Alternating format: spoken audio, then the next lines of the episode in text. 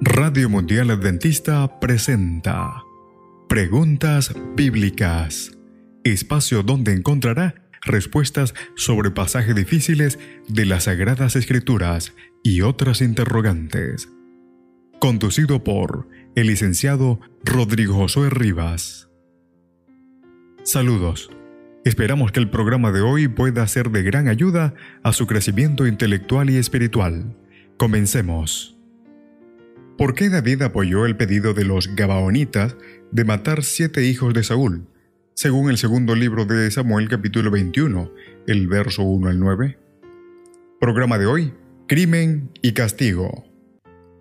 El texto brinda una respuesta, pero no expresa de manera explícita la base legal de tal decisión. Para responder a esta pregunta, tenemos que entender la naturaleza del delito de Saúl y la ley que se aplicaba a cada caso.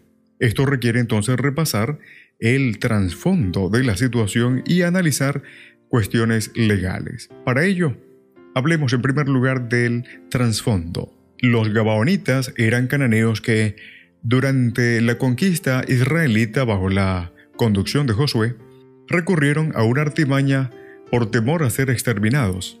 Después de decirle a Josué que habían escuchado hablar de la fama de su Dios, expresaron el deseo de hacer un trabajo de paz con Israel. Cuando se les preguntó de dónde eran, engañaron a los israelitas diciéndoles que provenían de un país distante y que simplemente querían ser sus siervos, según el libro de Josué, el capítulo 9, el verso 7 al 11. En realidad vivían a pocos kilómetros al noreste de Jerusalén. Sin consultar al Señor, los israelitas hicieron una alianza de paz con los Gabaonitas, que les preservó la vida, según el verso 14 y 15. Tres días después, se descubrió el engaño, pero no podían hacer nada porque, como parte de la ceremonia, habían hecho un juramento ante el Señor de que los perdonarían la vida. Los Gabaonitas habitaron entre los israelitas como sus siervos. En segundo lugar, hablemos de la naturaleza del crimen. Varios siglos más tarde, Saúl decidió rescindir del pacto de paz con los Gabonitas. Según ellos, Saúl fue el hombre que quiso destruirlos.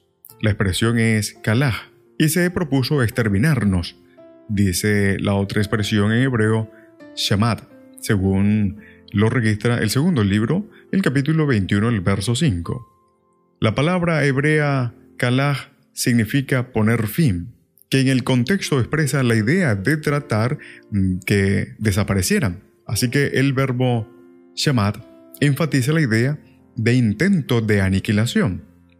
El escritor bíblico confirma esa acusación al declarar que Saúl trató de exterminarlos. La expresión o palabra es nakat, que es infligir un golpe de muerte, según Samuel, segundo de Samuel capítulo 21, el verso 2.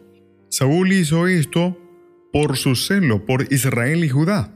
Por ello, por cuestiones nacionalistas, Saúl se hizo culpable de un intento de genocidio.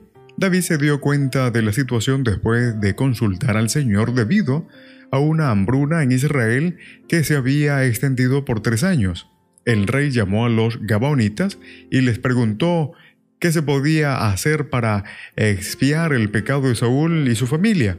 Este era un caso de culpa por derramamiento de sangre. En tercer lugar, y por último, sustento legal. En la Biblia, la culpa de derramamiento de sangre se produce cuando se quita la vida ilegalmente a una persona. El homicidio injustificado a menudo era premeditado. En esos casos, la sangre de la víctima se encontraba en las manos o la cabeza del autor del crimen. Esa persona era legalmente responsable por lo que había hecho. Este derramamiento ilícito de sangre contaminaba la tierra y la única manera de purificarla de esa mancha era mediante la sangre del culpable, según el libro de Números capítulo 35, el verso 33. En algunos casos, un vengador de sangre solicitaba la reparación legal del crimen, pero la falta de poder de los gabaonitas hizo imposible que pudieran entonces juzgar al rey de Israel y por lo tanto el crimen fue ignorado. Se puede revisar el libro mm, de segundo de Samuel capítulo 21, el verso 4.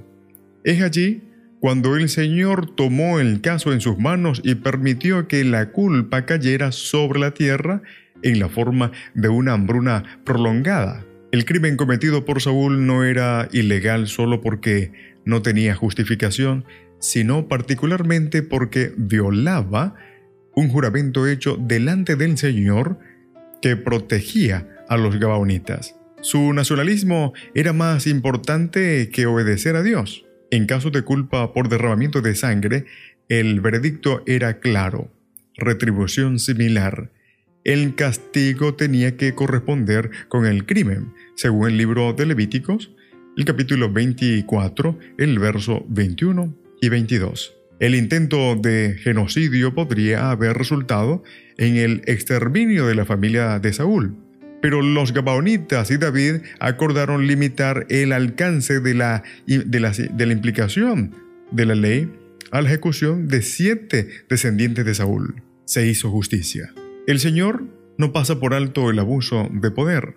En su bondad, amor y justicia, ha señalado un día de juicio cuando se preocupará de los crímenes de la raza humana.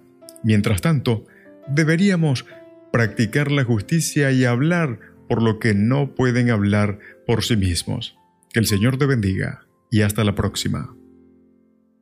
En la producción, Pastor Ángel Manuel Rodríguez. Preguntas Bíblicas fue una presentación de Radio Mundial Adventista.